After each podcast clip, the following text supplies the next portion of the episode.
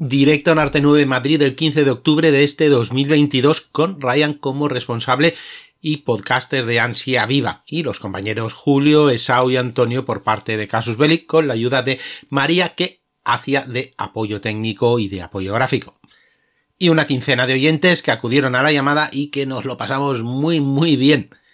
Hablamos mucho de cómic. En cuanto al sonido, pues bastante bien. Hay algunos directos que la verdad que cuestan escucharlo, pero este no ha sido así, muy, muy, muy bien, muy clarito. Lo único que sí que alguna vez cuando el micro se pasa al público, pues no sé exactamente lo que pasó, porque no estuve, pero se oye muy bajito. Así que ha aumentado el sonido, pero aún así vas a escuchar algo de ruido de fondo alguna vez, pero bueno, cosas del directo.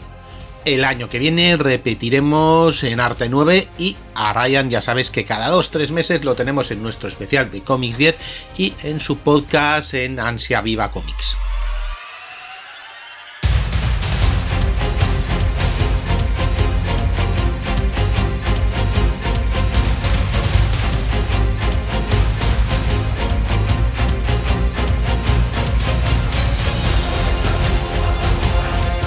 Muy buenas amigos y amigas de la factoría Casus Belli. Hoy tenemos el honor, el orgullo de hacer un directo. La verdad es que es algo fuera de lo normal esto que te vean la cara, te estén mirando con miedo a qué vayas a decir. Pues la verdad es algo que es muy divertido, muy novedoso. Y claro, uno dice, para pasar miedo, pues no paso miedo solo. Así que me he venido acompañado posiblemente por los mejores compañeros, amigos, un poco asesinos, a veces un poco malos, pero bueno, son posiblemente de los mejores. A mi derecha tengo al gran Antonio. Hola, ¿qué tal? ¿Cómo estamos? ¿Con ganas de asesinar o no? Eh, claro. sí. Siempre. Sí, eso ni se pregunta, hombre. Pues de asesino a asesino tiro a otro, al asesino seduceo, que decían en una famosa película, como es Esaú. Hola, bienvenidos a un nuevo Casus Belli. Pues la verdad que estamos en una tienda que ya no vas a contar y mi móvil empieza a vibrar porque es donde llevo la tarjeta como diciendo alarma, alarma, familia Graham, alarma. Pues sí, eh, lamentablemente para nuestros bolsillos y nuestras tarjetas estamos en Arte 9, una de las mejores tiendas de cómics, funcos y todo lo que os podáis imaginar y merchandising. Esto es una locura. Friki. Muy friki, muy friki. Bueno, no es tan friki, ¿eh? que- tienen camisetas. Y tienen camisetas. camisetas. Y de la Y talla visto Antonio. jueguecillos que me han gustado que le voy a regalar a mis hijos. Tienen de todo. Y el castillo de Grayskull. Y el castillo... Grayskull. Ya veis la seriedad de este programa, en fin. Y bueno, para tener al posiblemente el mayor experto en cómics que hay en este país y por supuesto en el mundo de los podcasts, como no, Ryan. Un placer teneros aquí, abriros la puerta de nuestra casa y invitaros a pasar y también a salir. Gracias por venir. Muy buena la cerveza, sí. Eh, pues hoy venimos a hablar de cómics, cómics bélicos, ¿vale? Hay muchos cómics, hay cómics de superhéroes, que es lo que todo el mundo lee, hay cómics de historias románticas, que yo no leo ni la mayoría, hay cómics de terror, que también están muy bien, y luego nosotros, que vamos a hablar de cómics bélicos. No sé por quién empezar, que lo pase mal. Pasarlo mal, ¿por qué, tío? No, porque, en fin, eh, mal porque te puedes tardar cinco minutos o una hora hablando de cómics. Hombre, a ver, yo había venido a hablar de uno un poco largo, pero lo voy a cortar, ¿vale? Vamos a- Bueno, cortar. no he visto a nadie que haya caer. Bueno, me voy a callar. Sí. Parece importante. Bueno, Antonio, sí, continúa, continúa. da el paso. ¿Qué el cómic nos has traído? Pues bueno, yo había pensado recomendar la- las dos series que ha hecho Garcenis de batallitas. Porque es como lo de hazañas bélicas, pero en guarro. Es genial. Eso de guarro me ha sonado muy mal. En todos los sentidos. Es que entonces, cualquier sentido que pueda tener, cualquier acepción que pueda tener la palabra guarro, eh, dentro de esos cómics está. Tanto en War Stories como en Battlefield te puedes encontrar marranadas de todo calibre, pues desde gente con las tripas al aire hasta gente en plan... También sabes, al aire. Esas pelis, de ese- esas pelis que recomienda siempre Sergio Murata, ¿sabes? De- Sí. Desagradables. Que, que la vean- Sí, bueno, o eso, o eso que hoy estuve de vez en cuando de tus vecinos del piso de arriba, pues esas cosas. Sí, lamentablemente esto que apenas todavía nadie... Pues tengo Pues- unos vecinos de arriba que han puesto una productora de cine erótico porque no me dejan dormir a mitad de la Que noche. igual no graban, simplemente están ensayando. Sí, bueno, tomas falsas. son Sí, más falsas. son Me hacen efectos para los podcasts. pero- igual lo ¿Por están- qué no es en directo? Ya te lo digo Igual yo. lo están grabando para tener efectos de sonido para más adelante. Pero bueno, sea lo que sea, pues sí, cualquier guarrada, incluso esas que estabas comentando, se pueden encontrar, porque Garcenis es un tío. Espero que no oigan el podcast que me va a dar No, algo. Garenis lo que hace es que le quita eh, lo que sea heroico de la guerra y lo ensucia y nos enseña lo más feo, lo más cochino y lo, y lo, y lo peor que, que trae la guerra. Trae un realismo ya exagerado, visceral, casi. Y bueno, pues eh, dale, dale tú a Garenis que me he colado aquí. No, no, no, no, pero sí. A ver, Garcenis todo el mundo lo conoce porque, bueno, es que, es que me gusta mucho esa serie de The Boys. Es un cómic de Garcenis. Es que me gusta mucho esa serie de Predicador. Es un cómic de Garcenis. ¿Cuántas cosas de Garcenis andan por ahí rodando? Pues no lo sabe ni Garcenis. Garcenis es relativamente joven, no es que sea nuevo en el mundillo, pero vamos, no es, no es una de esas grandes vacas sagradas, no es Alan Moore. No, es- No, pero es- prolijo en la producción. Escribe incluso en el baño, creo yo. Sí, sí, tiene que- bueno, sobre todo en el baño. Se- Según cómo ves lo que viene a escribir, el baño debe ser su lugar favorito y, segu- y seguramente no estoy hablando de la ducha. El, el tema es que este hombre, pues, pues eh, es un tío que, que está traumatizado desde que era crío, por lo visto. El tío nació en Irlanda del Norte y empezó a hacer, pues empezó a hacer mu- muchas cosas que fueran iconoclastas. Cargarse cosas, o sea, tiene un me cargo a todo el universo Marvel porque co- cogió al castigador y, asesinó a todo el personal que había. Odia a los superhéroes. Sí, lo más sí. profundo y se le nota. Sí, sí, sí. Menos a Superman, no sé por qué. Eh, sí, porque a Super- eh, cuando hizo lo mismo con. ¿Cómo se llama? este? Con Hitman, ¿no? Hitman se, se, se rila de todos los superhéroes de, de DC, de Batman para abajo, y cuando llega Superman dice, no, que este mola. Eh, pues un A poco este le salvo, a este le salvo. Sí, sí, por, por razones que escapan a mi comprensión y que nunca he explicado. Pero bueno, él es muy. Es, es ateísta militante, es anarquista militante, es todo lo que acabe en ista y destruya cosas militante. El Garcenis lo es. Y aparte se rodea de unos dibujantes, normalmente pues bastante sobresalientes. Se busca a cualquier colega que haya hecho cualquier cosa, pues desde Carlos Ezquerra en adelante y hace unas historias muy chungas. Y cogió y se metió, después de haber hecho Juez Dredd, después de haber hecho Castigador, después de haber hecho eh, el Hitman, después de haber hecho eh, algunos, algunos de Batman, después de haber hecho de todo un poco. Pues el colega cogió y dijo, pues vamos a hacer unos de guerra. Y empezó a hacer de guerra, pero así a lo bestia. O sea, a su estilo, como si fuera un episodio de The Voice, pero de guerra. Algunos son totalmente de coña, que no tienen, no- son de gracia, pero lo curioso es cuando te coge una historia de guerra que es muy, muy fuerte.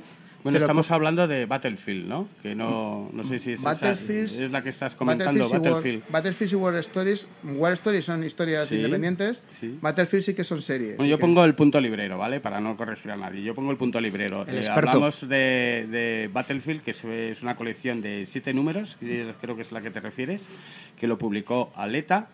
Y entonces ahí lo que te hace es un, un, digamos, un- pasar a través de la historia de la Segunda Guerra Mundial hasta que llega este último número 6 o el 7 que te trata de Corea. Ese es el que nos Sí, cuentas. Battlefield es que además se ha cogido, pero Battlefield cogió y empezó.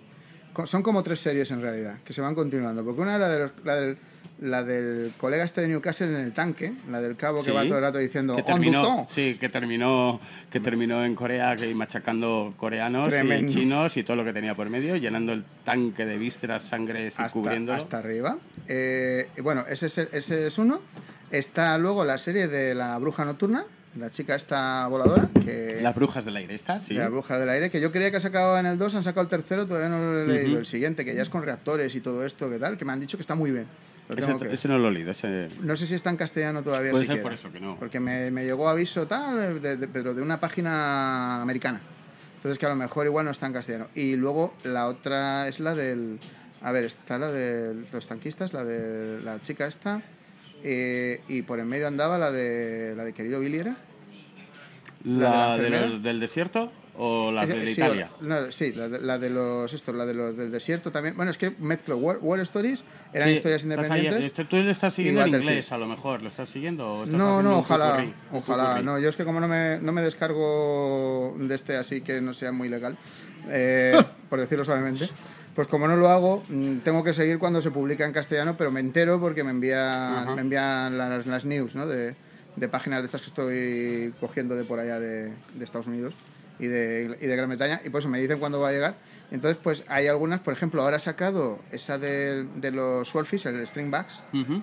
que ese se lo encargó, creo que fue la, la Academia Naval de los Estados Unidos. Sí, ¿cómo se llama la academia esta? ¿Anápolis? Anápolis, Sí. sí. que tiene un dibujo bastante regulero, hay que decirlo, pero que te cuenta con pelos y señales todo lo todo lo habido y por haber sobre los despegues de portaaviones y cosas de estas. Es, eh, la verdad es que es un libro más que más que un cómic, parece una historia mm, referencial y un poco un manual de, de, de- bueno, un manual, un libro casi histórico.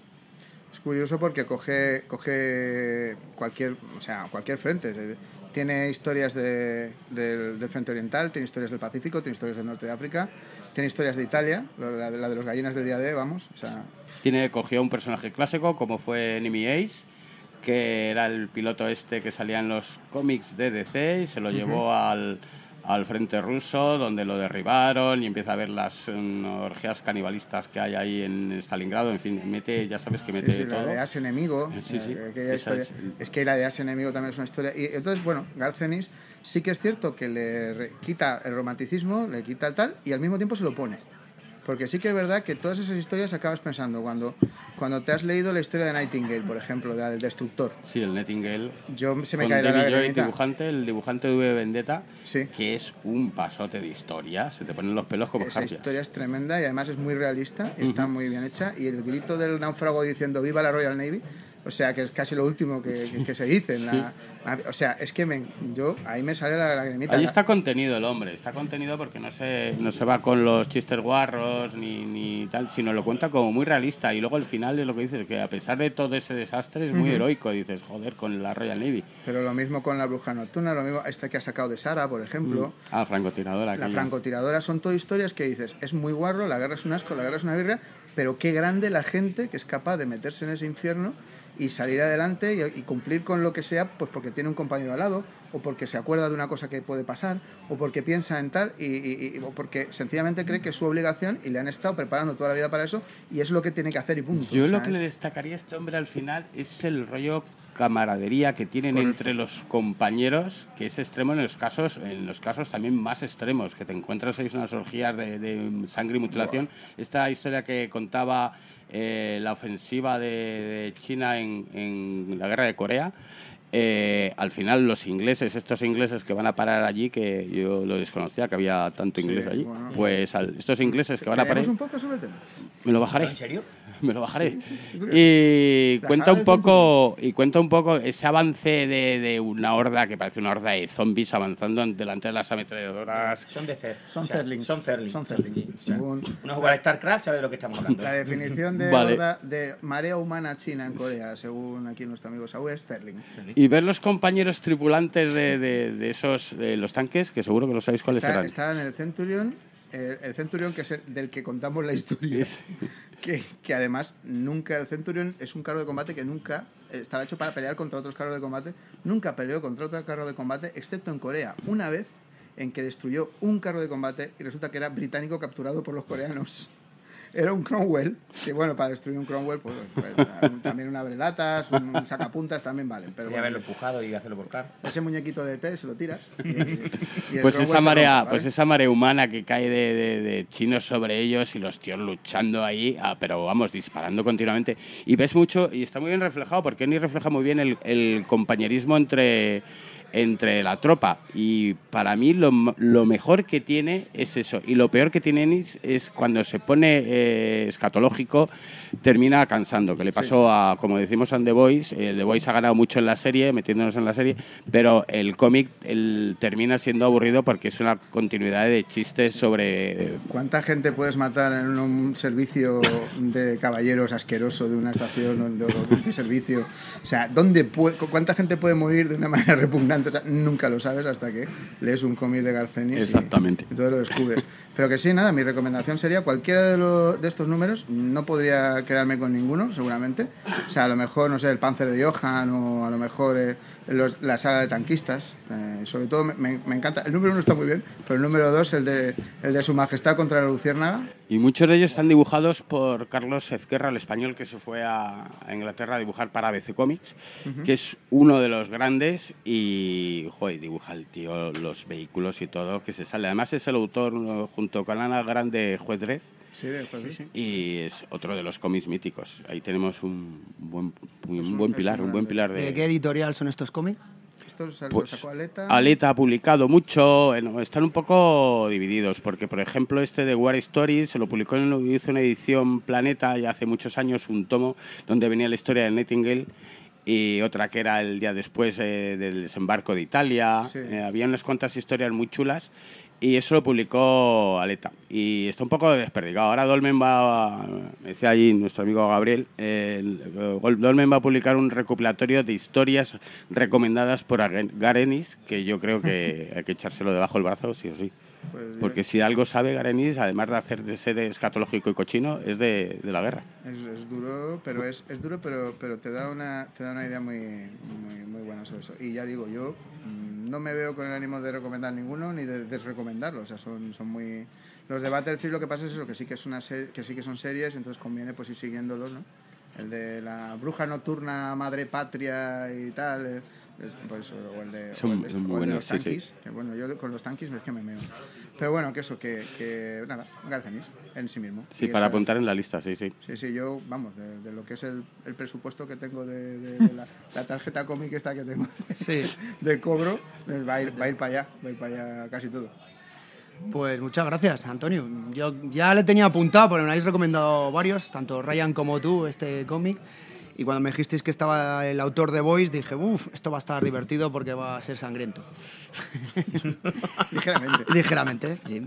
Y hablando de sangrientos, otro compañero que le encantan las cosas sangrientas, pero de vez en cuando tiene una dulce voz y no lo parece, es Esaú. ¿Tú nos traes algo sangriento o algo infernal? A ver, eh, yo he traído mi propio cómic, aunque creo que esto es un... En fin. Vengo, vengo a hablar de Sí, mi libro. He venido a hablar de mi libro. ¿Lo has No, es, es Inferno de. Perdón, uy, me están diciendo que grito mucho. Inferno de. Se llama Inferno, Hamburgo en vertical. Es, tenía varias opciones de elegir. Tenía este, que lo compré recientemente, aunque también tenía el Gran Duque, que lo estoy viendo aquí, y el piloto de Edelweiss. Los tres me parecen muy buenos porque son de temáticas de aviones. Eh, la línea argumental de Inferno eh, sigue mucho de muchas películas que hayamos podido ver sobre el tema de aviones, por ejemplo la del B-17 o la del Memphis Bell, etcétera, etcétera. Es decir, tenemos una- un avión, en este caso, pues por una vez tenemos un, avión británico, es un Lancaster, es Un Abro Lancaster. es un avión específicamente creado para lo que es, para bombardear, se crea por la, la marca Lancaster, creo que era el... el- Abro. Abro, perdón, efectivamente, en el año Abro. 42. Su misión es eh, transportar la muerte y lo hace bien, y lo hace perfecto. Este verano, este... verano fuimos a, a ver uno. Sí. Eh, montamos una expedición allí al, al Museo de la RAF. Ujú. Y eso es una ciudad. O sea, Sí. ese, ese, ese avión. Hay edificios mucho más pequeños que ese trasto, es enorme. O sea, es increíble. Lo que puedes estar caminando por debajo de las alas te parece eterno.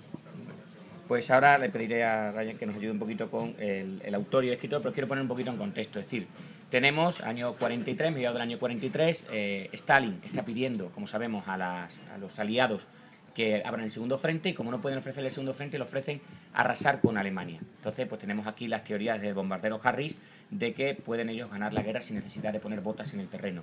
Y toman como, como base la ciudad de Hamburgo. La ciudad de Hamburgo en, el año, en julio la vamos a destruir totalmente. Vamos a empezar por sus puertos y luego la vamos a destrozar. ¿Con qué? Con una, nueva estrategia. Primero, anular sus radares utilizando las, las famosas Willow, lo llamamos los chaff, ¿verdad? Es más, sale en el cómic en un momento dado, le explican a los pilotos, no os preocupéis, vamos a acabar con los radares utilizando unas ventanas metálicas, unas tirillas de, aluminio. Vamos a lanzar bombas rompedoras que destruyan los tejados de los edificios y luego vamos a utilizar bombas, bombas incendiarias. Y en ese infierno, que representaría eh, el ataque a Hamburgo, uno del segundo, tercer día, creo recordar, porque además en un momento dado dicen los pilotos, pero ¿qué vamos a atacar de Hamburgo? No queda nada. Pues estamos preparando lo que luego sería la teoría, ¿verdad?, del el efecto este del, del, del incendio que no se apaga, Sí, ¿no? el, el huracán, El el huracán, fuego. el- el el huracán de fuego, efectivamente. Estos pilotos, eh, pues ellos no quieren ir, evidentemente, como nadie, porque debemos recordar que en la Segunda Guerra Mundial hubo ganadores, hubo vencedores, pero dentro de los vencedores hubo algunos que pasaron eh, con más pena y gloria, que son los pilotos de los bombarderos. Sabemos que hasta hace recientemente poco no tuvieron un monumento en Londres los pilotos de bombarderos, porque era como algo que había que avergonzarse, es decir, esa idea de acabar con el enemigo a cualquier precio. Algo Es que que- inventó Bomber Harris Es y que hay que... avergonzarse. Es decir, exactamente. Entonces, a lo que voy. Sí, pues, es eso mismo. Exactamente. Entonces, estos en su bombardero pues van nocturnamente, recordamos, la RAF ataca de noche, la Fuerza Aérea Norteamericana ataca de día porque ellos en teoría dicen que no tienen nada que temer y se le van a enfrentar pues con una Jaggerwagner de, de aviones de ataque nocturno que se lanzan contra ellos. Y bueno, pues nuestros pilotos, nuestro avión pues va a tener todas las aventuras típicas de una de una película de acción. No quiero contar el final, que siempre dicen que soy el del spoiler, pero a ver, imaginémonos que vamos a ir a bombardear Hamburgo. Imaginémonos eh, que le van a pasar de todo tipo de vicisitudes, como problemas técnicos, problemas de mecánicos, las historias. Va a presentarnos en ese aspecto, lo hace muy ligero, no llega a introducirnos mucho en otras películas los personajes, no sabemos nada de ellos, no sabemos eh, cómo puede ser una película que tiene tiempo para contarte pues que uno es hijo de, o tiene una novia, lo que sea, o, los problemas que le pueden pasar a chavales que en verdad tenían 17, 18 años y se veían sumergidos en una en una guerra que no se podían imaginar, ni nos podemos imaginar ahora mismo, y estoy pues tenemos aquí a profesores que pueden imaginarse a chavales de 17, 18 años pilotando una Bro Lancaster y lanzando mm, no sé cuántas toneladas de bombas, llevando la muerte más allá. Tienen una serie de problemas, enfrentamientos con, con las llaves nocturnas, en fin, y pues tiene el típico final que os podéis imaginar. Pero es, es muy bueno. Tengo una crítica que aquí pues ya lo voy haciendo, y es que pagan a un traductor, no me puedo imaginar, porque de repente la mitad de, la- de, los- de las de los, mm, conversaciones están en inglés. O sea, digo, estás pagando un traductor por algo, ¿no? Eh, entiendo que es para darle un poquillo de ¿Te de- refieres a las maldiciones y esas cosas que no, no, sí, sí, sueltan? al o- gunship, no sé qué, cuando dices tú, vale, perfecto. Bueno, pero eso o ya lo cuando hablan a lo en- mejor con la, con la, la ata de la RAF o la, la, auxiliar de la RAF que se encarga del acercamiento, alejamiento del avión, no sé qué, no cuánto, está muy bien porque te, te, te introduce, digamos, en la, en la doctrina, pues cuando un avión tiene que aterrizar, cuando tiene que despegar, en fin, que son cosas que normalmente no vemos o no, no leemos. Y bueno, eh, los dibujos pues son bastante buenos y aquí pues podría... Yo con ese cómic tengo ahí un poco de, no sé, de lucha de opiniones. Por un lado, la, eh, el dibujo me parece fascinante, me parece una pasada. Es magnífico. Es una pasada. para los que están aquí. Es una pasada. O sea, es Cuando increíble. vuelan sobre Hamburgo te notas el calor de las bombas ahí. Sí, sí, Es- mirad, este, mira, yo por un doble, una doble página, que la gente lo vea, o sea, esto es una pasada. Pero el guion, el guion está quizá... ¿Ves? Muy rápido, ¿verdad? Es como muy, muy ligerito, muy ligerito. Nos han preocupado a contarnos, a meternos un poco en, ni en los personajes que están ahí por estar, podía ser cualquiera. Sí, totalmente. Y han abandonado los personajes un poco por el lucimiento de, de- del dibujo y el guion está un poco pues cogido por lo más ligerito. Es decir, son dibujos grandes, es- es- lo puedes disfrutar. Si eres un fanático, pues vas a ver el Abro Lancaster y dices, tú estás perfectamente dibujado. No es el típico que va a criticar, ah, pues le falta, no sé, no. Está- se ha preocupado el, el autor y se ve que sabe dibujarlo, pero claro, como bien dices tú, hemos sacrificado los diálogos. Oye, y sobre eso que decías de, de la vergüenza de meterse en, en un bombardero, Clark Gable, ¿dónde estaba? Cargue, bueno, estaba en un. Era un- piloto, artillero. Y, artillero. y- Pero, y eh, James Stewart, ¿y James Stewart dónde Bueno, estaba? James Stewart, James Stewart, se merece un podcast es- piloto. Ese Stewart era el comandante de un. y fue de- el general de brigada, fue general de brigada. Y- y- y- Bueno, y- eso luego ya cuando. Sí, sí, sí, condecorado. época de sí. Vietnam. Ya en la Sí, sí, o sea, acabó siendo Y- general de y qué de brigada. malo subirse en un bombardero. los reservistas llegar a general de brigada. Y qué de Sí, malo subirse en un bombardero con James Stewart Clark Gable. Yo es que con otro no me subiría, pero con ellos. James Stewart, por eso James Stewart luego no quería hacer películas de guerra. Bueno, porque le vino un poco la moral tardía, que se suele Decía- decir. sí, sí. él decía que además que, que todos los guiones que le presentaban le, le- le sonaban a chiste. Claro. O sea, después de lo que decía que después de lo que había visto, Hombre, y a Christopher Lee habría que hacer un soldado de leyenda. ¿eh? Christopher Lee puede salir en- de todo, ha estado en todos los conflictos, hasta tocando rock. Bueno, ha habido una muerte aquí en directo, ha sido impresionante. Pero cuentan la leyenda de Christopher Lee que le dijeron, no, tienes que cortar el cuello. Así dice, no, no, así no se corta, así no Sí, se sí, corta. el cuello". decía, decía, tienes que imaginarte como si le estuvieras cortando el cuello a alguien y dices, no tengo que imaginarme. No, hombre, es que eso, hay que imaginarse a Christopher Lee diciendo eso y diciendo tú, Dios de mi vida. Y después te, te tiene que dar la vuelta eh, sacudiéndose la barba y diciendo el mundo volverá a oír hablar de mí. Una persona así, que te- ¿no? es como un vampiro, como un mago de la Tierra Media. Fumanchu. Fumanchu. O sea, es El hombre de la pistola de oro. hombre de la pistola ahora. Todo. Pero eh, debo decirle que le pregunté a Ryan hace poco, ¿verdad? Te mandé un WhatsApp, digo, oye, esto va a tener segunda parte. Y me comentaba, bueno, en teoría, los mismos autores comentan que, hay- que quieren hacer más libros sobre aviones, pero que me dijiste que la editorial no lo tenía. En principio no, yo creo que le cuesta más al dibujante que al guionista terminar esa obra. Es la, es la diferencia, ¿no? Si comparas este, por ejemplo, con Happy Valley, que es de Garcenis, Claro. el dibujo, el dibujo del Vickers Wellington es un desastre, o sea, el Wellington parece una ballena con alas. Bueno, la, la verdad es que era un poco una ballena con alas, pero sin exagerar. El, eh, era, el, el- el dibujo es un poco más chungo, son todo colores mucho más planitos, mucho más oscuro, todo en la gama de grises y azules.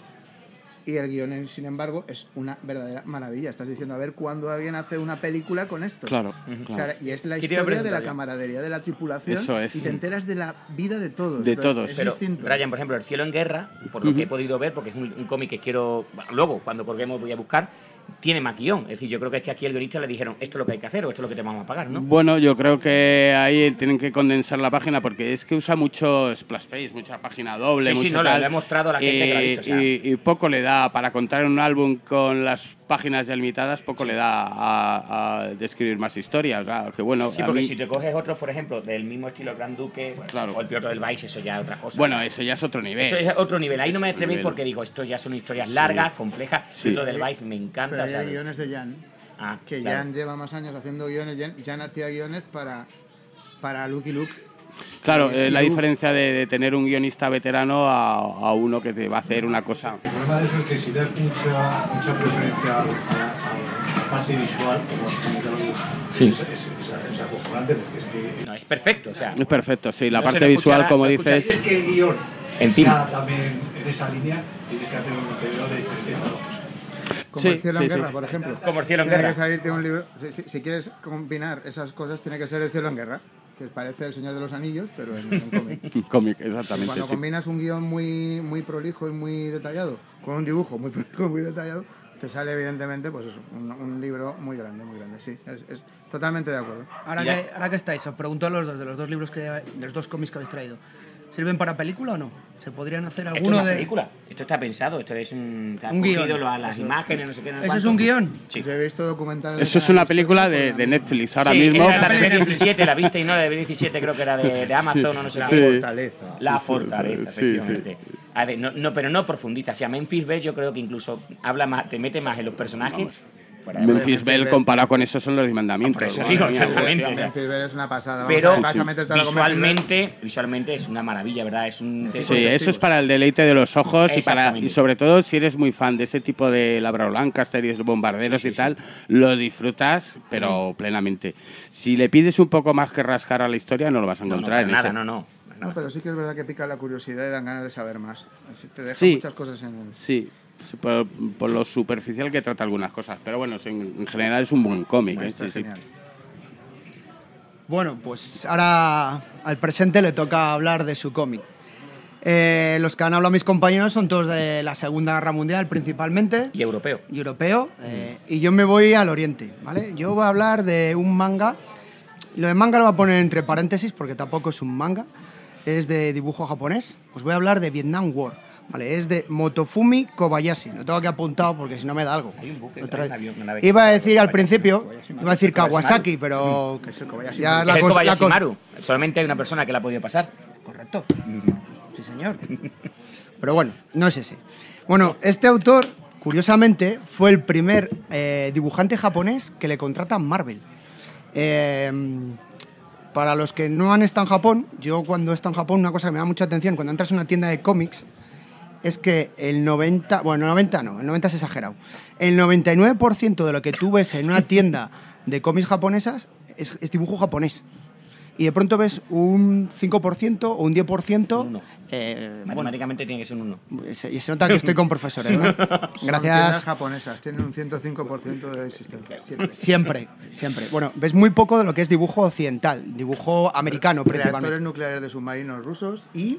Y poco más. Y Godzilla. y, y- y lib- y- y libros japoneses. Siempre es así, 105%. 105. Entonces tienen muy poco dibujo, digamos, eh, europeo. Bueno, pues este autor, eh, que tiene otra serie de cómics, además del de Vietnam War, otro que os recomiendo encarecidamente es el Khan Gruppe, Segunda Guerra Mundial. Estamos con los alemanes. Eh, tenemos también Omega 7. Capsid, eh, One, que sí. ese es muy famoso entre la gente muy friki. Los conejitos Son los conejitos en plan comandos. Ya, bueno, sí, lo que dices, el tamaño, tal. Son como Funkos de estos. Caballero Negro también. Ca- Caballero Negro. Sí, la es verdad, historia- sí, sí, cierto, Caballero Negro, correcto. Bueno, pues el de Vietnam War, a ver, es un dibujo bastante realista, ¿vale? No es el dibujo japonés de toda la vida. Aquí Esaú se lo está mostrando al público en plan las 12 tablas. Se nota que tiene el nombre bíblico. Era las 10, ¿no? Bueno, Las lo 12 mismo. tablas eran las de, las de Roma, Ya que sé. ¿no? La- la- pero bueno, las dos tablas son las de. No vale, no os habéis entendido. No pasa nada. Diez Bueno. mandamientos, dos tablas, Una o dos más tablas. 105% de libros en la librería. ¿Qué más da? 50% de descuento, ha dicho Ryan. ¿En qué? Ya te digo. Lo cual lo he oído. En Funkos, en En Funkos. Funcos, en Funcos. Bueno, este es dibujo, es dibujo tipo realista, ¿vale? Muy realista. Y la parte más espectacular de este cómic, curiosamente, no es el dibujo, sino la historia. Este cómic es prácticamente un libro que te va a contar cómo fue la guerra de Vietnam. Te va a contar fechas, te cuenta cómo funcionaban las unidades, eh, te cuentan todo tipo de unidades, desde unidades de operaciones especiales, eh, el quinto grupo de operaciones, eh, cómo funcionaba una base norteamericana en, en Vietnam, pero explicado a nivel libro de historia. O sea, perfectamente. Sí, sí. Escéptico. Perfectamente lo puedes usar, bueno, dentro de lo que cabe, sí. Lo puedes explicar eh, o usar para un podcast, porque la información que viene es, es de nivel de libro. Sí, porque de hecho te vienen las páginas anteriores donde te explica. Sí, lo mira, muéstraselo a la mochila, gente. Estoy en el mito esquema organizativo de una compañía de fuerzas especiales. Lo esquema- que, lo que lleva en la mochila un fusilero, lo que Sí, lleva el la- peso, que- el peso el, tipo de armamento. Tiene un montón de Es, cosas. es una Lo has pasada. traducido muy bien, pero bueno. No, eh, Aquí está el traductor. Es una pasada de, de- de cómic. Por cierto, ya sabéis, se lee al revés, no de izquierda a derecha, De sino. derecha. Correcto. Que luego hay gente, alguna vez he dejado este cómic a alguien y empieza. Esto está ¿no?". mal, esto, que ¿quién ha hecho así? Que lo han puesto mal al revés. No, no es así. Bueno, la historia en sí es una historia un poquito simplona, no es nada de otro mundo. Hay un par de homenajes a películas clásicas de Vietnam, especialmente Apocalipsis Now. Eh, sacan a las chicas Boom Boom y todas estas cositas que muy típico que tenemos todos en la mente de Un Vietnam. marinero, yo chupa chupa. Muy bien, lo haces muy bien. O sea, Me preocupa el tono con que la A has dicho. vosotros vos decís Vietnam y pensáis una cosa rarísimas, tío. No enti- es que no se entiendo, tío. ¿Cuánto daño ha hecho el cine, amigos? No sé qué cine veías tú en, en el mío. La colina de la hamburguesa, por ejemplo. Claro. La colina de la hamburguesa, por ejemplo, sí. 3, 2, 1. Bueno, os lo recomiendo encarecidamente. Problema que tiene este cómic. Es complicado de localizar. Es la editorial Glenat. Creo que hay un problema con ella. Ahora Ryan nos va a comentar. más que nada que ya no existe. Exacto.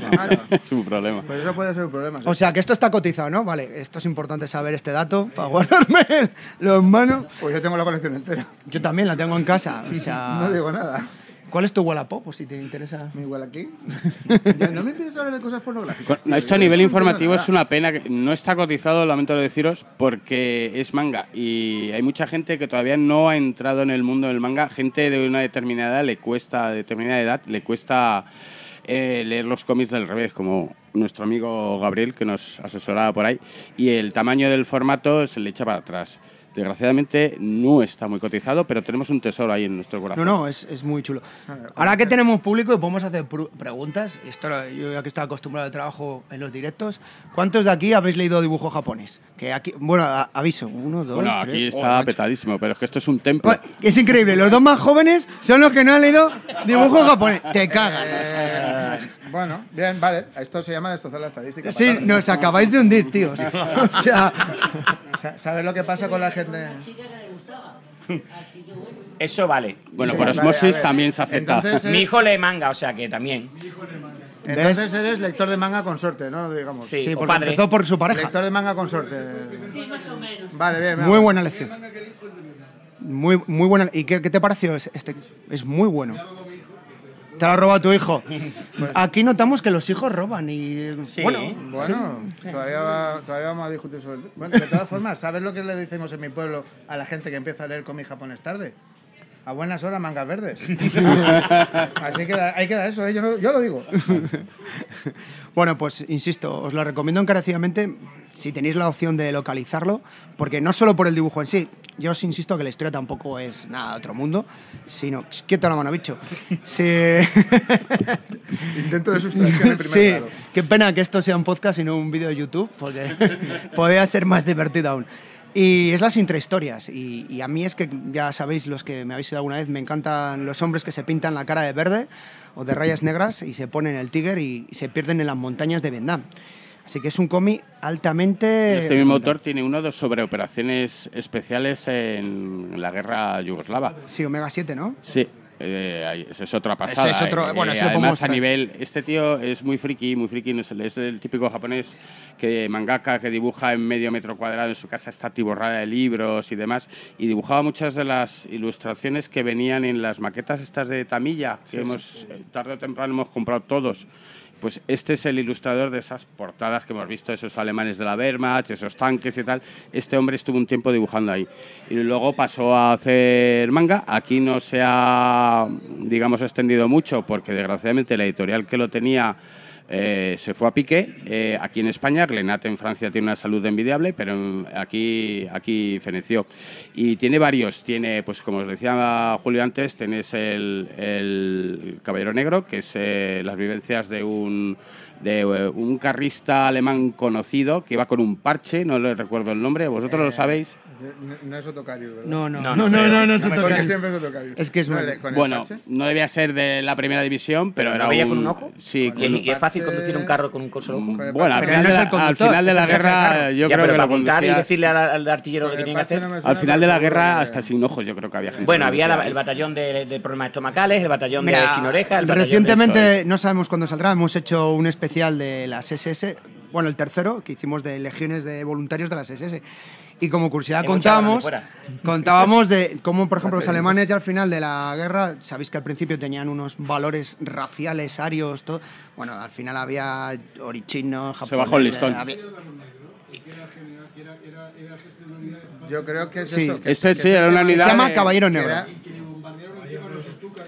Ese mismo. Que era Correcto, que él- que él veterano. era el capitán de la unidad, así que mandaba una compañía, creo recordar, de Panzer 4 o algo así. O, un- O era- Tiger. O era un. Primero, fue- primero estaba en Panzer. Sí, sí, Sí, sí. sí, este sí. es- eh, a pie de calle era iba Como buen alemán. El varón negro, sí. Es verdad, es verdad, ya recuerdo que me dices. Sí, sí, sí. Ué. Sí, sí, sí, sí que es verdad. Oye, pues sí este que me lo apunto para soldados de leyenda. sí que ¿eh? llevaba el parche en el ojo, sí que es verdad. Además con un parche de ojos. eh, o- eh, abrigo piel. Imaginando, tío. Aquí tenemos a nues- nuestra técnico en sonido, que no la hemos presentado, perdonad, no hemos presentado a nuestra técnico en sonido, que es María. Dinos algo, María, que te he visto emocionada cuando ha dicho hombre de abrigo de pieles, castillo, Venga, parche en el María. ojo, venga. Yo no, no, no, prefiero no decir nada. ¿No dices nada? Joder, No, no digo nada, no digo nada. Y vamos Yo a presentar un simplemente- hombre con un parche ahí y tal, abrigo Bueno, de pieles parche, y de- castillo. Oído al parche, eh, parche. Oído el parche, justo. Bueno, no, pues- que, estoy, que estoy disfrutando de lo que estáis contando. Os recomendamos, tiene, bueno, además, el de Can Gruppe, que es Segunda Guerra Mundial, De casi igual tiene tres De casi- números, si no recuerdo mal. Operación Barbarroja, que ese es impresionante, lo mismo, porque es, es prácticamente... Sí, sí, Sí, sí, sí.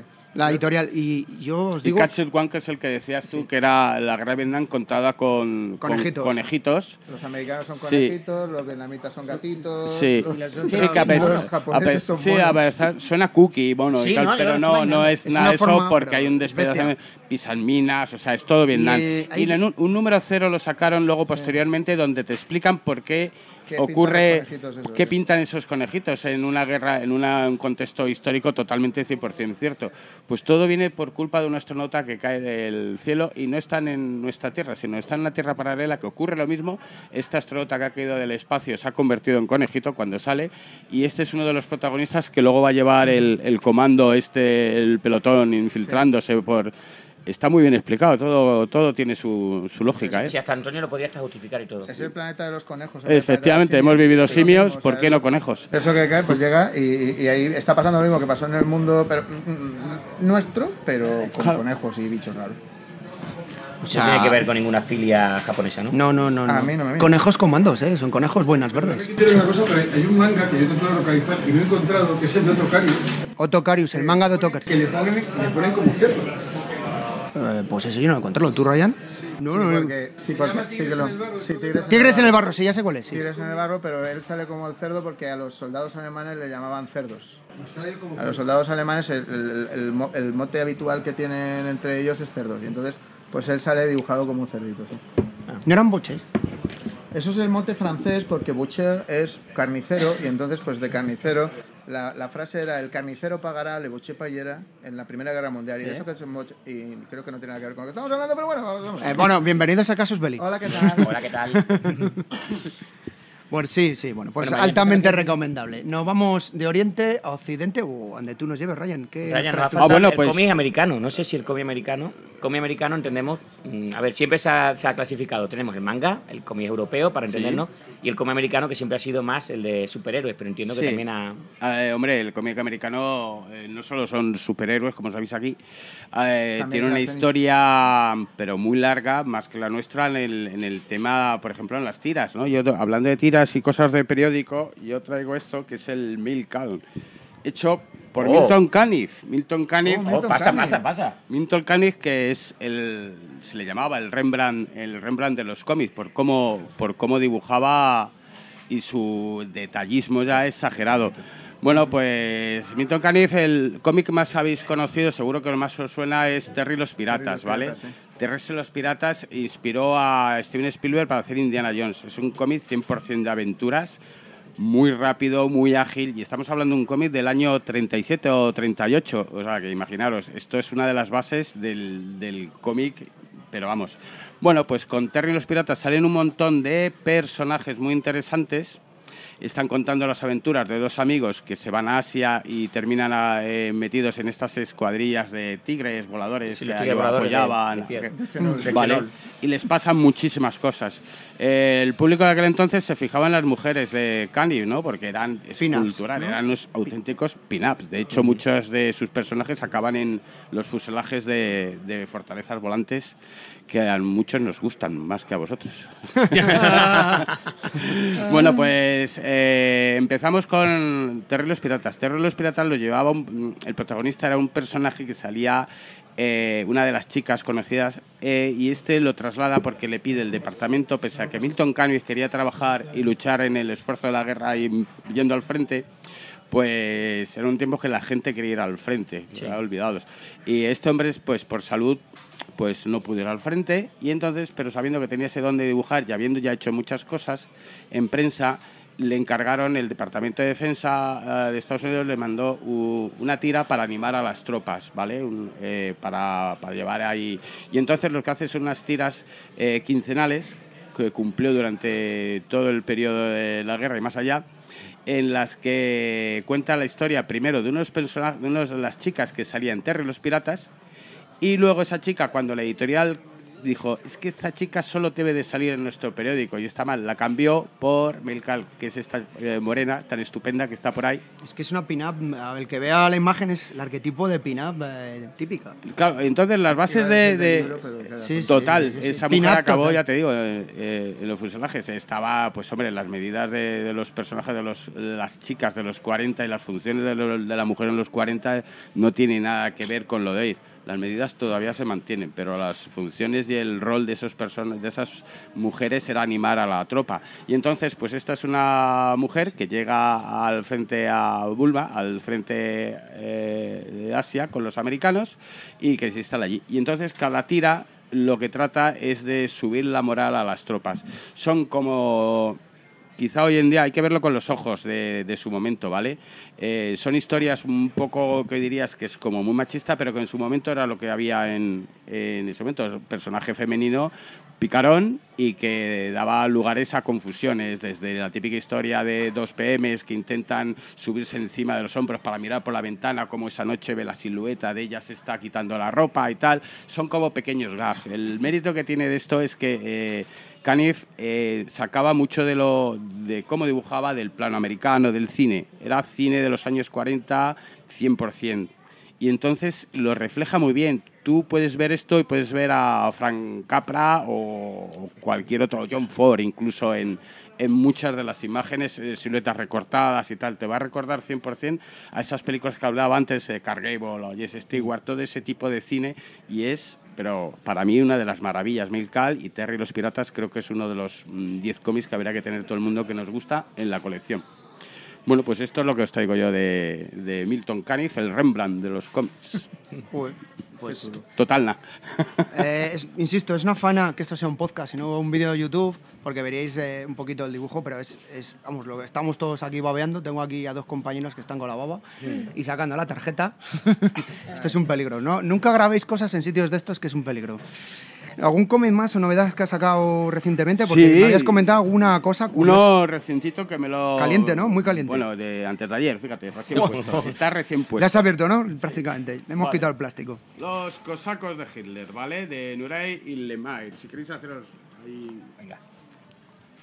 Los cosacos de Hitler. Bueno, es- eso tenéis que saber vosotros, Sí, pero... lamentablemente ahora. Pero Hay- hay mucho, una- mucho. Hay una película de James Bond, ¿verdad? Que no Sí, me hay, acuerdo. un- hay una, hay un- algo así como GoldenEye o algo así. Sí, GoldenEye. pasaba Por si alguien algo quiere con- saber quiénes son los cosacos.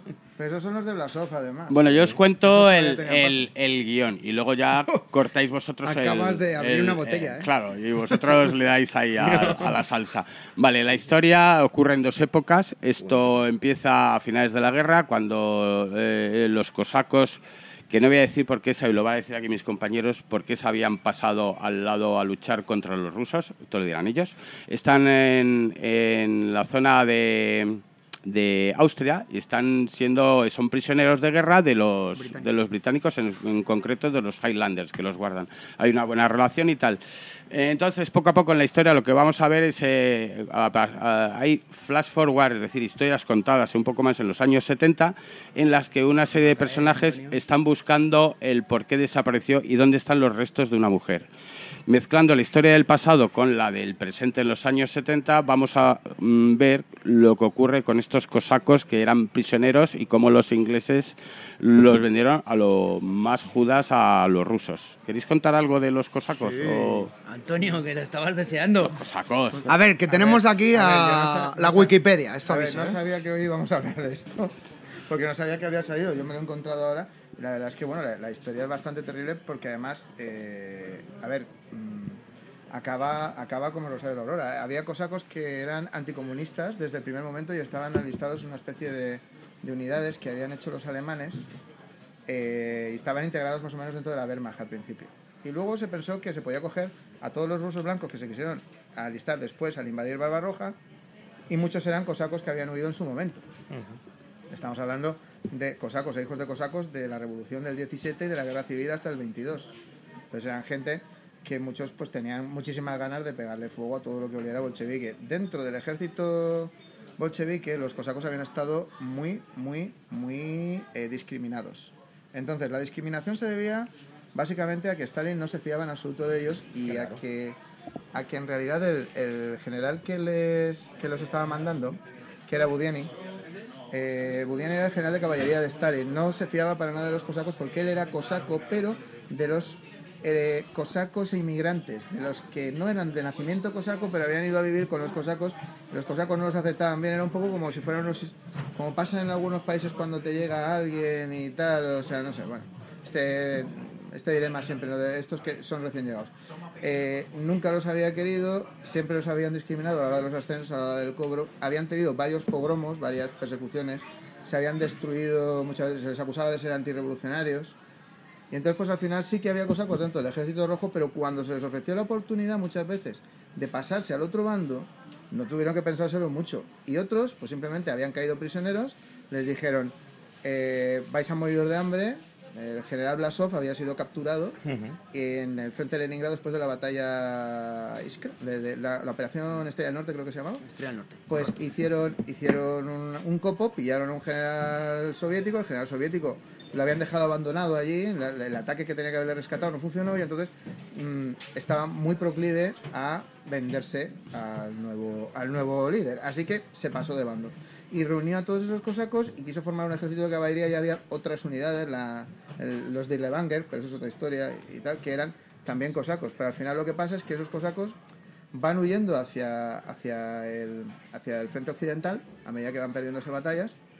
Algunos son instalados en el frente italiano, los ponen en la frontera entre lo que ahora es Italia, Austria, Eslo- Eslovenia, eh, en una región preciosa de, de- de Italia que se llama Friuli. Un amigo mío es friuliano, me contó la historia, yo no me lo podía creer. Había un pueblo de cosacos dentro, Sí, en el cómic dicen que han echado de allí a los antiguos habitantes y se han instalado ellos. con lo cual imagínate los antiguos habitantes cuando la cosa se pone tal. Había rencor. Es- No. Había un regemón. No, Había, no, llámale, no. llámale como algún más rollito, o sea, había una, una tensión no resuelta. Total que bueno. Eh, de ahí no sale, de ahí no sale uno entero. Tensión cosaca no resuelta. Tensión cosa que no resulta. Pues, pues esta gente tiene que salir, los que, los que consiguen escapar de, de la masacre, porque claro, se estiran encima todos los partisanos de todo el valle.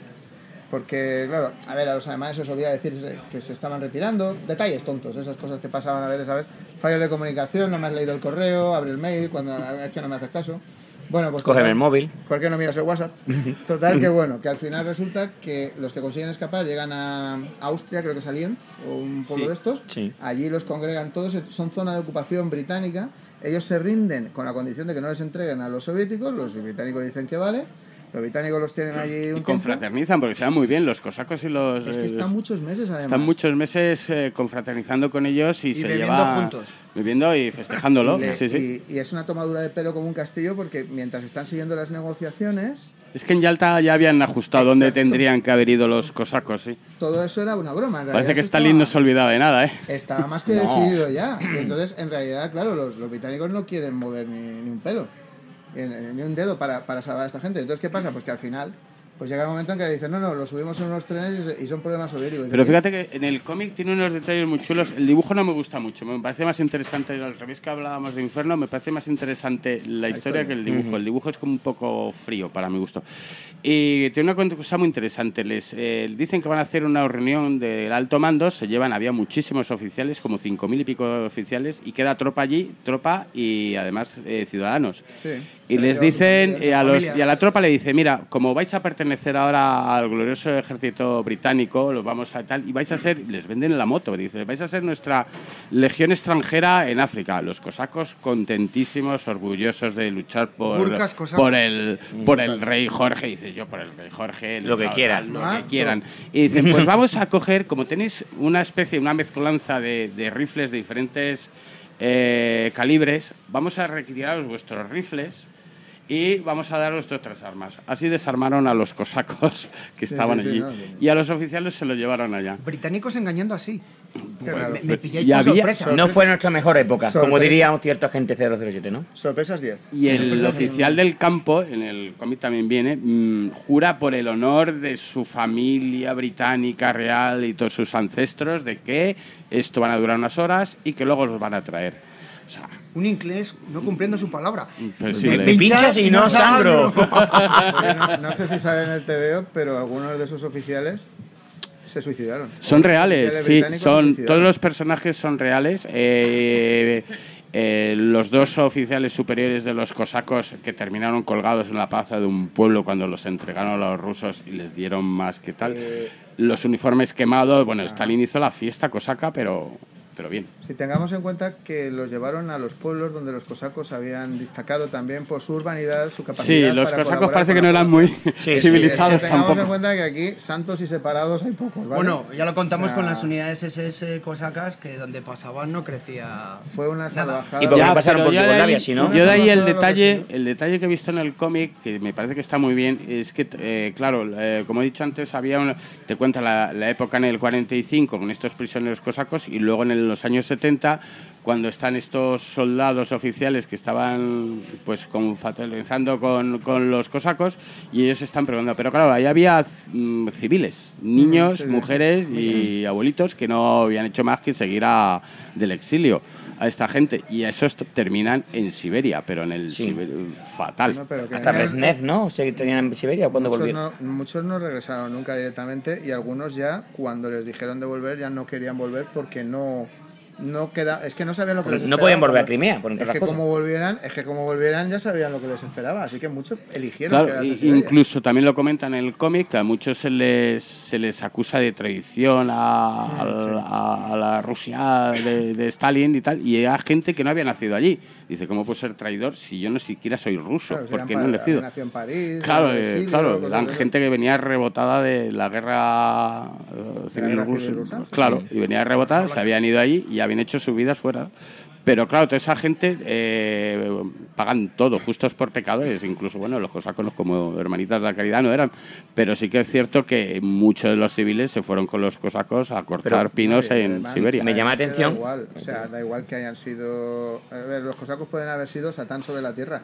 Si tienes un pacto que hayas- tienes que honrar y hay unas leyes sobre cómo se trata a los prisioneros de guerra y hay una serie de cosas, eso, el cumple. que es bueno se tiene que notar que es bueno. O sea, vamos Sí, a ver. pero la los, norma. Te iba a decir, los británicos meten a todos, eh, civiles y soldados, y los, los entregan. A La- todos las condiciones eran, por si la gente no se acuerda, era eh, si tú te vas a rendir a los americanos, no puedes estar enfrentándote con los soviéticos.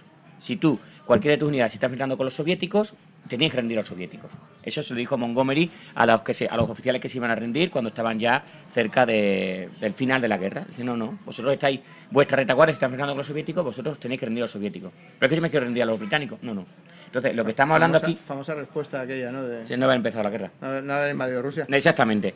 A lo que voy. eh, Montgomery y su política exterior. Sí, era, Otro era gran- otro, otro gran. Lo que vengo a decir, que Stalin se preocupara en los acuerdos de Yalta y Potsdam específicamente de los cosacos, quiere decir que, como bien has dicho, les tenía una cierta inquina, porque estábamos hablando de que hemos hablado de los repartos de Grecia, de los repartos de Polonia, de que vamos a hacer... O sea, que estamos hablando de una macropolítica.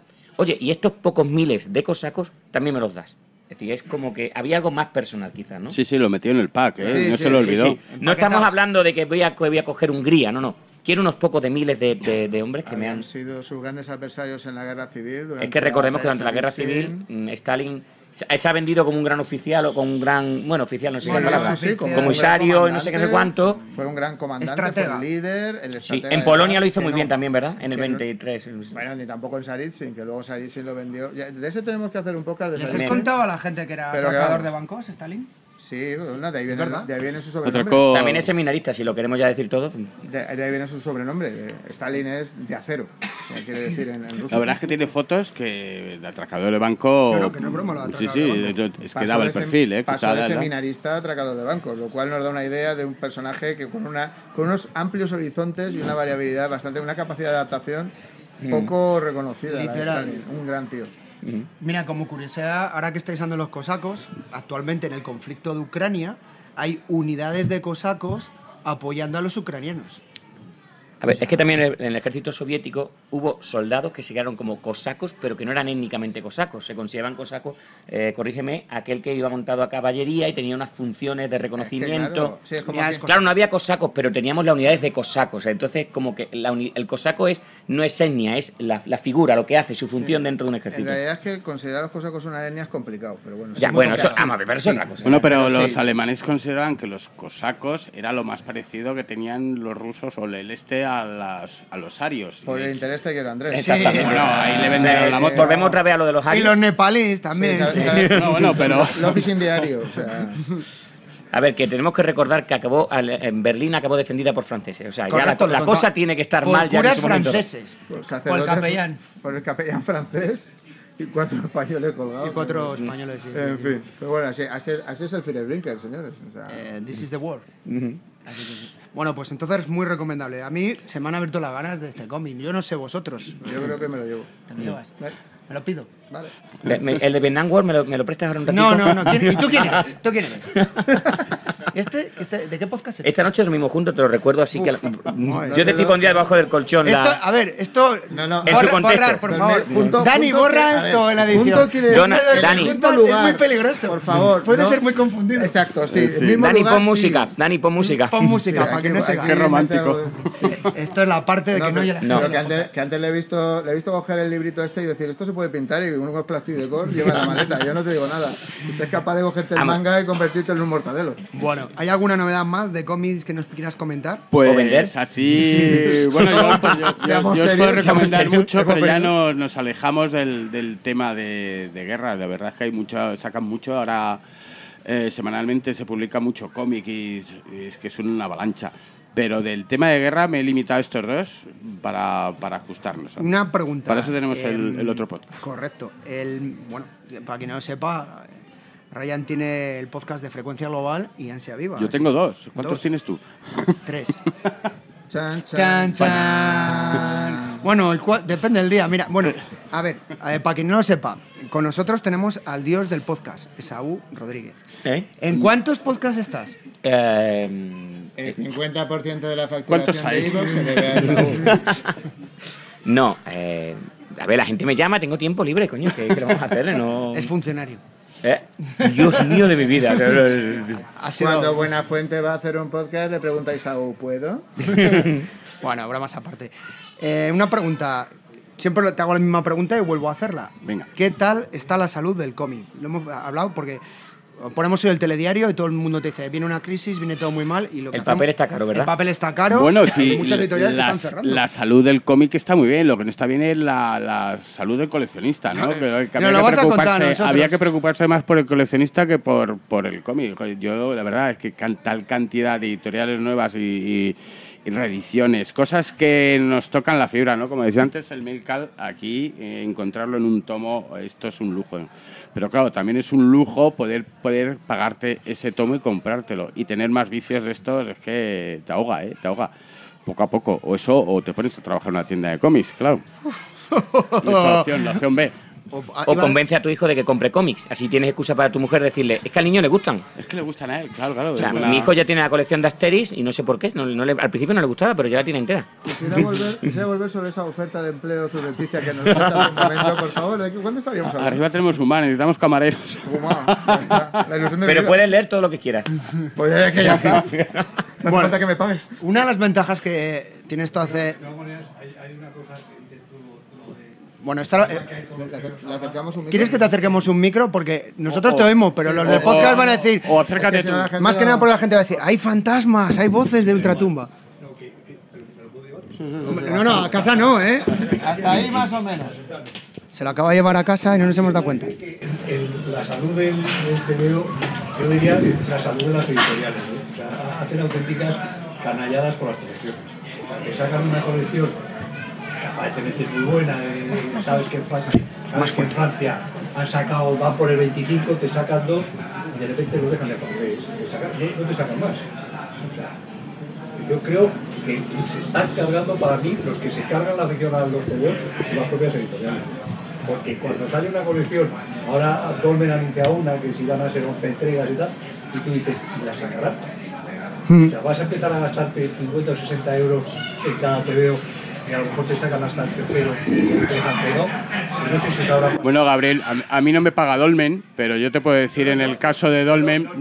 No, no, pero editoriales. eh, eh, El, el tal Joan Navarro, que a los que tenemos de edad, público sin subordina. No te digo.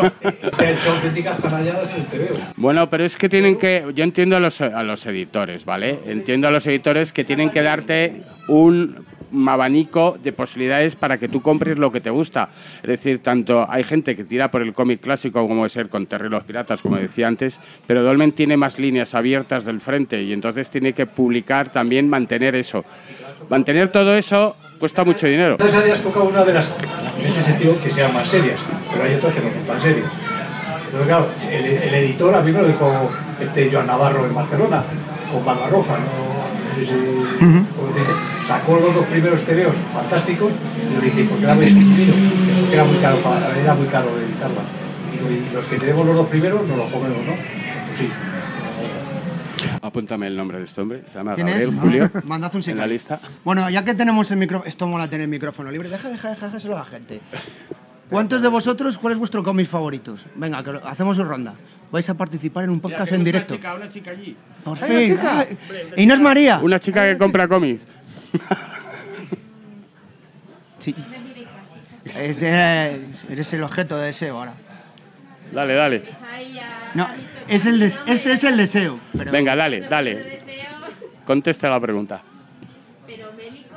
No, me refiero a que tú a la hora de comprar cómics aprovechamos porque aquí hay gente de todas las edades. Yo te digo, ¿cuáles son tus favoritos? O si has leído un cómic bélico, por ejemplo. Hombre, cómic bélico, así pensando optando por el, por sacar un poco más del, del fiesta, me gusta mucho Operación Muerte, que es un cómic de Suyo Mizuki. Ese sí es un manga, no es actor japonés. Ese es japo, japo. Estamos manga manga, que es un autor que en Japón manga es por una hombro. auténtica institución, incluso le dieron un premio algo así como eh, Tesoro Nacional Vivo. Escribe mucho cómics autobiográficos, también ¿Palmó ya Mizuki? ¿Palmó o todavía no? Sí, sí. Palmó. Bueno, esto, esto si os pica, voy a meterle un poco de ansia a esto. Esto si os gusta el, el japonés, Mizuki es un veterano, fue un veterano de la Guerra del Pacífico, donde cuentas en Operación Muerte, como dice nuestra querida Elena, cuenta cómo perdió el brazo, cómo les trataban los oficiales eh, japoneses a la tropa, sufrían más hostias a base de sus propios oficiales casi que del enemigo.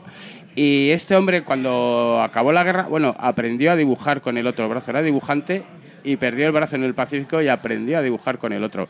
Es, un- como dice ella, una institución, una institución lo que te cuenta. Es que además su, vamos, su vida personal es una auténtica historia digna, digna de un manga y la cuenta él.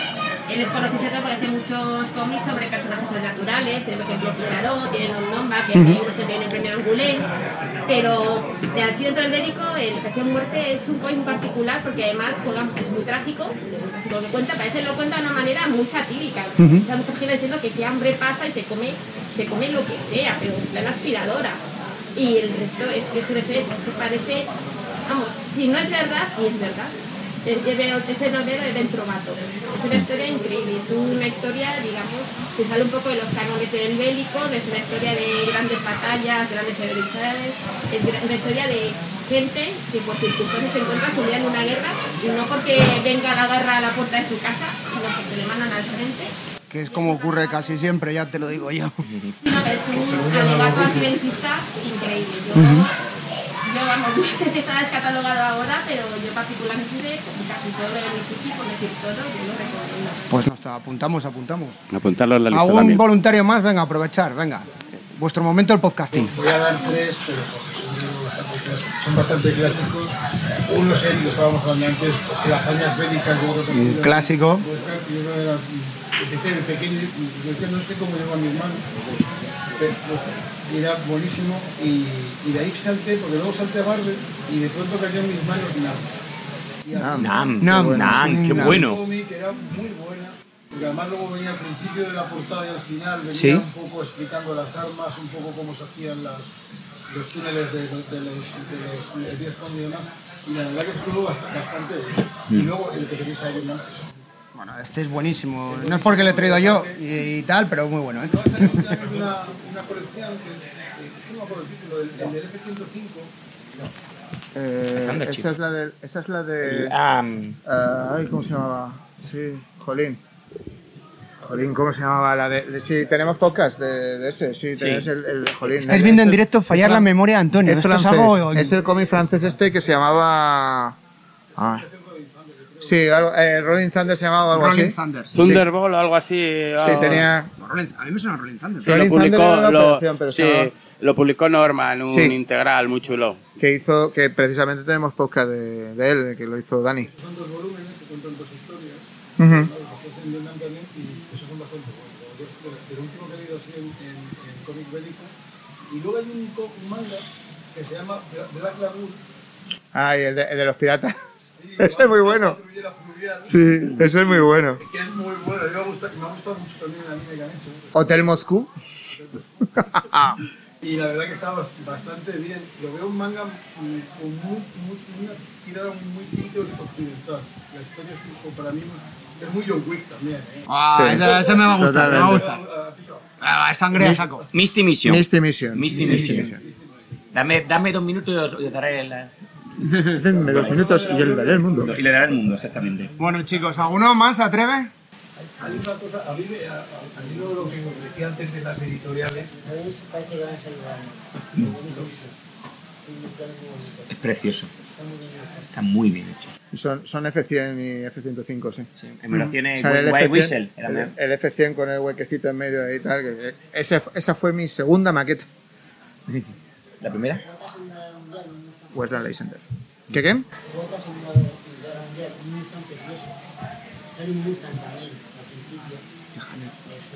Sí. Creo que la tiene el dueño. El... Espera, que, que tenemos aquí, la- es la faena de estar aquí como en familia, que la peña empieza a hablar así, ¡ay, vale! Que se olvida el micro, amigos. Y que están muy dibujados. Ahí, el P51 es una preciosidad. Hacia ti, hacia ti el cacho. Sí. Pero es muy bonito. el- el- Ese no Están vale. muy bien dibujados. No, se van a salir del, del, del papel. yo os iba a preguntar si os acordáis lo que sacó eh, Planeta, los Hostels, de las enemigos. Sí, sí. Le has- Sí. Sí, bueno. Luego Garcenis hizo algo parecido con, en, en, en una. hizo eh, el Águila Fantasma. El Águila Fantasma lo resucita con, con dibujo de Howard Chaykin, que es el macarra más macarra que puede haber. eh, y, y- y- hizo algo parecido a lo que había hecho con As Enemigo. Volvió a sacar un personaje que era súper antiguo y que estaba súper olvidado. De DC Comics era, creo recordar. Y, y los cogió los dos y los, los revitalizó totalmente. O sea, hizo una historia ¡buah! increíble con ellos, sí.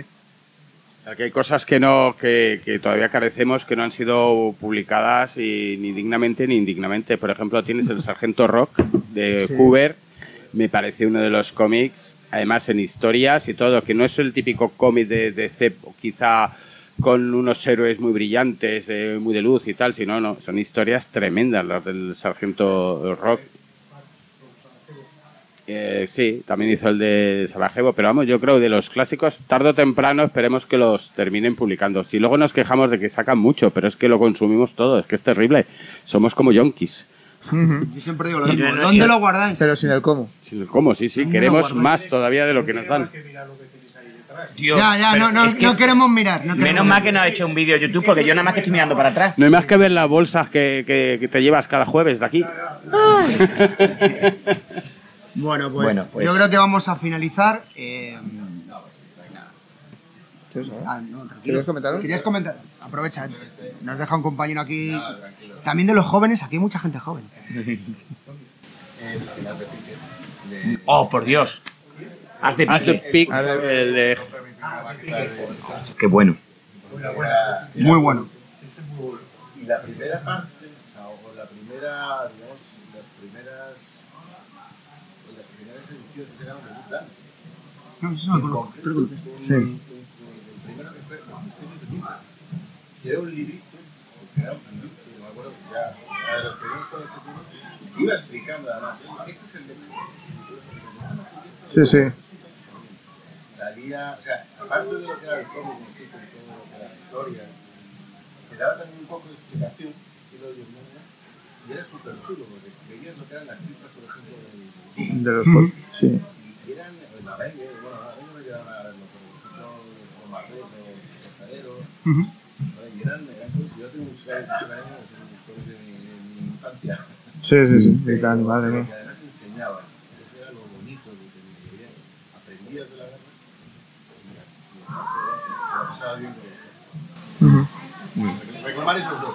Muy Sí, bien. sí, no, bueno. no, haz de pique, sabemos que además Dani es pasión por ese cómic. Creo que incluso el primer cómic que recomendó que Sí. hicimos de cómic fue, fue Haz de pique. Sí, porque además falleció Carlos Sí. Jiménez y hizo un especial. Juan, Juan Jiménez. Juan Jiménez, a. Carlos todavía no lo entierres. Sí, por, por Dios, no, lo que nos faltaba ya. Pero sí, que, que hizo un especial sobre él, por eso precisamente, porque... Sí, es que es uno de los grandes era argentino, Sí. pero yo creo que lo consideramos casi nuestro, por todos los que vimos en su momento en, en Zona 84, en 1974, en el cómic internacional, ¿no? La etapa dorada del cómic aquí de Tutain, que empezábamos a ver todo eso.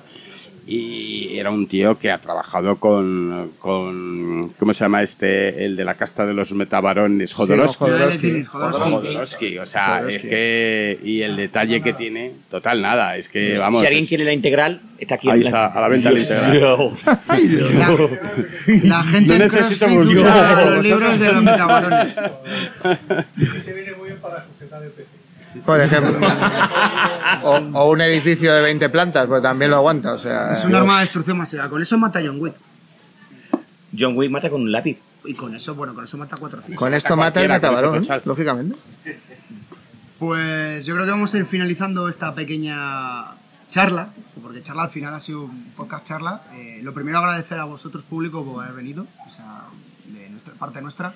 Yo hablo, me toca a mí hablar hoy, pero de parte de todos, mis felicitaciones y el agradecimiento de estar con nosotros. El que nos pongáis cara, ya veis que somos más feos en directo que de lo normal. Pero bueno. Y especialmente nuestro agradecimiento a Ryan, ¿no? Por estar en su casa, aquí en Arte 9. Bueno, ¿Dónde pueden yo- localizar la tienda? Bueno, la nueva tienda, el La nuevo tienda. templo, lo No tenemos aquí en Francisco Silvela, los que estoy mirando, pero ya se han llegado hasta aquí, saben dónde está. Pero al que no haya podido venir hoy, lo tenemos en Francisco Silvela número 21 y En tenéis más, más metros en Espera, que Madrid. lo voy a decir bien, como decir aquí, en Madrid. En Madrid. Muchos más metros y más disposición de espacio para que podáis ver las cosas. O sea que en eso hemos ganado. Ya incluso tenemos una cafetería arriba para tomar cervezas, café, lo que queráis. ¿Qué más se os puede dar? Ya es que, mujeres, pues traerlas vosotros, No, no. traerlas Los, vosotros. los interesantes de, ese descuento que ha dicho que no iba a hacer. Los Belli. excepcionales Te descuentos. lo quiero agradecer desde ya, para que quede grabado. Muy bien, veo que tienes una memoria. Una memoria mágica.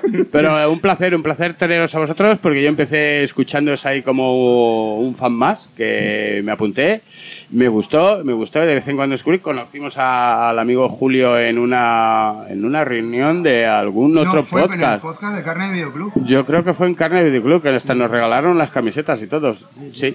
Y a partir de ahí, pues nos hemos hecho amigos, hemos hecho algunas colaboraciones con vosotros, que estoy muy contento de ellas. Y nada, y eh, estrecharos la mano como si fuera Stalin y vosotros Churchill. Eso me da miedo. Tío, yo, te de... Ya no voy a poder dormir bien esta noche. Pues lo dicho, muchas gracias, insisto, a, a aquellos que habéis estado con nosotros. Eh, también agradecer la presencia de el dios del podcasting Esaú. Oh, yeah. Se ha quedado todo, se ha quedado todo, ¿sabes? Bueno, eh, yo de- despides tú, ¿no? O sea Sí, que, bueno, toca. pues nada, muchas gracias por habernos acompañado y recomendar eh, vivamente venir aquí a Arte 9 porque, vamos, si os gustan los cómics como los que estamos aquí, ahora mismo, pues no dejo de mirar. La gente que está viendo está pendiente, que menos, menos del, po- del podcast está pendiente de todas las cosas. Sí, de cogerme el mío, pero bueno. pero sí, no, de- pero el- tú esta noche que estaba mano, mételo no debajo del colchón, ¿vale? Tú duerme con el sol. Y de un dios del podcasting a un dios en persona. Antonio. Di algo a tus feligreses. ¿qué- ¿Perdona? Di algo a tus Dios en persona dice, nada, que esto es como soltar a un vampiro en un banco de sangre y lo estoy pasando fatal. de las grandes batallas navales. Mira, calla ya, joder. Haz el favor. Virgen Santísima, de verdad. Eh, nada, fatal de lo mío y me estaba quitando, lo juro, pero no hay forma. Y nada, que este lugar es maravilloso, que muchas gracias por habernos acogido, muchas gracias a quienes habéis venido. Eh, nada, recomendar que, que no solamente, bueno, eh, quizá no todos podéis venir a Madrid, sería, sería lo mejor, y que vinierais aquí a Arte 9 a, a- a visitar esta maravillosa tienda, pero ahí donde estéis, pues encontrad esa tienda de proximidad, ese, ese eh, librero que os entiende y comparte vuestro dolor y que es capaz de, bueno, pues Tu de- camello. Exacto, tu camello habitual. Tu camello habitual que te, que te proporciona pues lo que, lo que te hace falta, pues sabiendo que él también pues, pues mm, disfruta con ello, por lo cual, pues, ¿qué, qué mejor garantía puedes tener? No, no es lo mismo una gran superficie ni nada de esto que no es igual. Siempre. Así que pues nada, pues, pues eso. Y, y a toda la gente que habéis venido aquí a encontrarnos, pues oye, magnífico que nos hayamos podido ver y poner caras y que os peguéis unas risas y que, y que expandáis los horizontes hacia otros lados del cómic, quizá más orientales y demás. Y nada, pues eso, que, que nada, que genial. Y no quiero cerrar este programa sin agradecer a nuestra técnica, azafata, grupi, de todo, como es María. Gracias, Julio. Yo también te quiero, pero vamos, despídete de tu público, ahí, tus fans. Seguro, todos. Bueno, eh, de- lo dicho, muchísimas gracias por parte de Casus Belli, a todos que estáis, a los que nos estáis oyendo, es una lástima porque os hubierais echado unas risas, eso os lo garantizo. Y ya a los que me conocéis de muchos programas ya sabéis cómo cerramos. Cuídense y cuiden de los suyos. Y de sus cómics. Exacto.